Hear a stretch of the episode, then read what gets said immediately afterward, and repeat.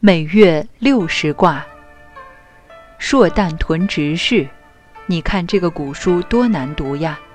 每个月初一叫做朔，旦就是早晨，这就是指每月初一的早晨。十五叫做望，所以朔望要搞清楚。退回七十年前，读小学的都懂。以前做官，朔望是大事，县长硕望要穿上礼服到城隍庙行礼。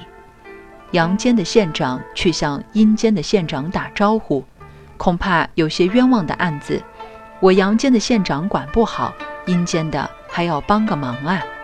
当皇帝的硕望也要祭告天地，这是中国古代政治所谓神秘性、宗教性的一种制度。初一的早晨屯卦，在直视这个怎么讲？这是另外一个图。因为现在主要讲的不是《易经》，那个图就没有印发给各位。《周易》有一个上下经次序，这个要背来。我们现在研究的《易经》是周文王整理的，它同《连山易》《归臧易》不同，是从乾坤两卦开始，第三卦就是屯，第四卦是蒙，第五卦是戌，所以是乾。坤、屯、蒙、戌、宋、师，这个是《周易》六十四卦的次序。我为什么提到这个？现在我们碰到这个朔旦屯直事，一个月是三十天，把乾坤坎离四卦拿掉了，每月初一早晨屯卦直视，值就是值班。讲到这里，我很感慨。现在你一听我说就明白了。可是我年轻时不懂，请教这个老师那个老师，有人说大概是这样，有的说大概是那样。我一听，小的老师没有懂，还是向老师行个礼走了。我自己辛苦摸了几十年才懂，知道每月初一的下午是蒙卦当班。水雷屯，水的下面是雷，就是屯卦。你看这个卦。假定把上下倒转，你们看看变什么卦？不是屯，而是山水蒙，成了蒙卦。所以《易经》一个卦要八面玲珑的看。有人说《易经》的道理同黑格尔的辩证法一样，我说你真是乱讲。黑格尔是什么年代的人？我们老祖宗是什么年代的人？硬把老祖宗拉来跟外国的小孙子比，怎么那么没有出息？况且《易经》讲的不是三段论法，是八段论法，可以说十段论法。一个卦要十面看，这个道理就是立场不同，观点就两样。能懂得这个卦理，看一切的事就能够真正客观。这个水雷屯卦。把它倒过来变成山水蒙，这样叫做宗卦。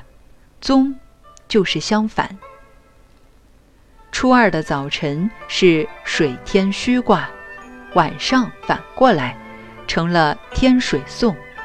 那么你说懂得这个和我修道打坐有什么关系？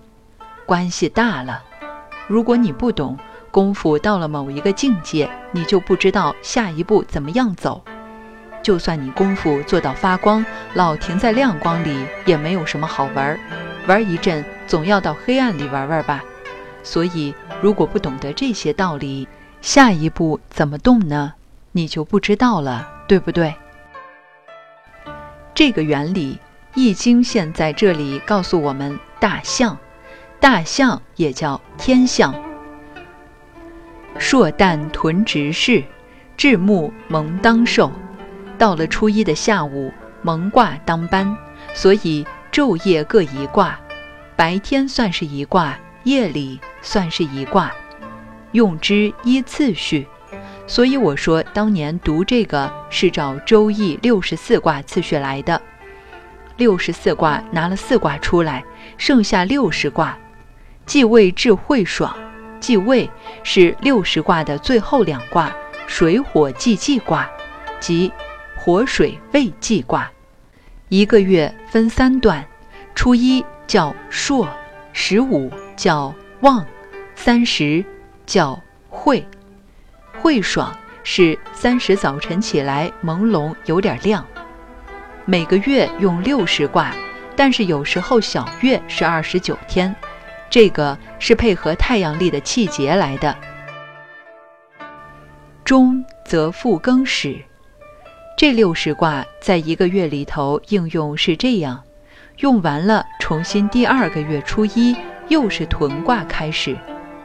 六十卦配月份，乾坤两卦变出来配年份，十二个月是这样配的。你们拿到的《易经》的那个书本上有个方圆图，外面有一个圆圈，六十四卦。中间四方块又是六十四卦，方圆都是六十四卦，作用不同。这一个原图的六十四卦是配一年，排列方法又不同了。所以我常常感叹中国文化了不起。一个是中国人会做菜，第二个是会搓麻将。麻将就是从《易经》的学问变出来的。同样。这个牌玩来玩去各有不同。我经常鼓励同学研究易经时，把六十四卦做成一个麻将牌乱摆，你慢慢就会发明东西了。算不定你成为爱因斯坦第三。这个里头发明的原理多了。孔子任何书都教我们读，但他没有教我们读易经，因为易经是。玩所而有得，要去玩这个卦。当年我学易经，就用六十四颗棋子，每一个棋子贴一个卦名，就是乱摆，慢慢就摆出道理来了。周易原图六十四卦，你晓得五天以后，每一卦分配到五天多一点，刚刚一年三百六十五天有多，这是原图。方图配合整个的中国，或者配合欧洲的地图，或是配合世界地球的地图，每一卦里头都可以找出道理来。譬如你到了法国，不用计算机，我们把方图这样一摆，太阳出来这一面是东方，一摆就晓得这里是南方，那里是北方，这是西方，然后。六十四卦一摆，这个房子要不要就知道了。走运的房子，方向对了就要，不是房子盖得好不好，就这么简单。所以《易经》系辞讲：“易简，而天下之理得矣。”《易经》真搞懂了，就觉得这个原理非常高深。但是天地间最高深的学问。到了最高处，反而非常简化，因此叫做简易。所以说，《易经》的法则非常简单，懂了的话，这个手掌就成了计算机，纸上一节一节跟你画好了，掐指一算，天地都在一掌之中，就是这个原则。古代佛教的讲经叫做消文。把文章先消化了再说，消化了文字，才能明白其中的意义。